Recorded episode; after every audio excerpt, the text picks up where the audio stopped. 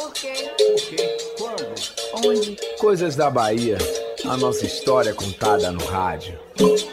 Mais uma vez, o Imóvel está chamando a atenção, sua atenção, a atenção do povo baiano para a necessidade de se doar sangue. O Imóvel diz que a reserva está em uma situação crítica. Eu sempre fui doador e muitos dos meus amigos são doadores de sangue. Eu acho que desde que foi criada nos anos 1980, nunca ouviu o imóvel falar de estoques favoráveis. Somos uma população de milhões em que a maioria não doa por medo, preguiça ou por ignorância achando que faz mal. Hoje é fácil doar, mas lembro que quando jovem, nos anos 1960, era complicado, pois nem todos os hospitais tinham estrutura. Com isso, havia um verdadeiro comércio de sangue, com bancos de sangue particulares pagando a doadores. Claro que não se dizia que estava pagando e havia um jeitinho de evitar o mal-estar e com essa atitude, mas os bancos ganhavam rios de dinheiro.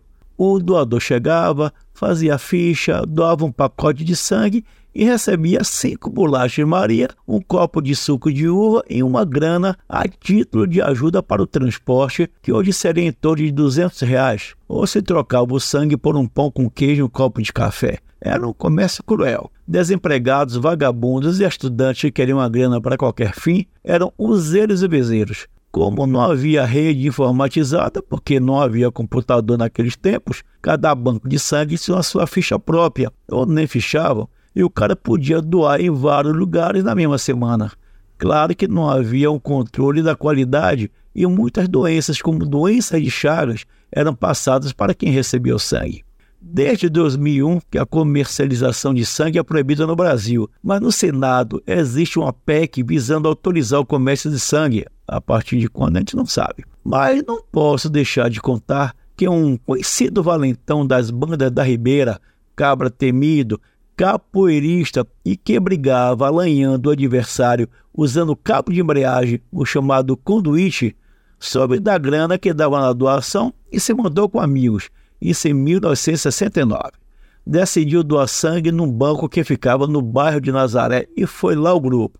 Ele estendeu o braço e, quando viu o tamanho da agulha, foi ficando branco e se desminiu todo na cadeira. Não doou e, quando se recuperou, ganhou uma suquita. Nunca se soube foi o que se passou dentro da cabeça do rapaz, porque a partir daí parou de beber, parou de brigar, parou de pegar o baba no peral da beira-mar e passou a ser crente na época em que eram raríssimas as igrejas pentecostais. Era uma chatice ouvir citando coisas da Bíblia o tempo todo. A gente preferia quando era, era porradeiro. E se eu disser que ele mudou de novo e hoje tem um tabuleiro de acarajé, o encontrei, pedi um abará, paguei e perguntei, já saindo: tem doado sangue? Sou Jolivaldo Freitas, escritor jornalista para a Rádio Metrópole, lembrando que meu novo romance está nas livrarias, mas não é doado.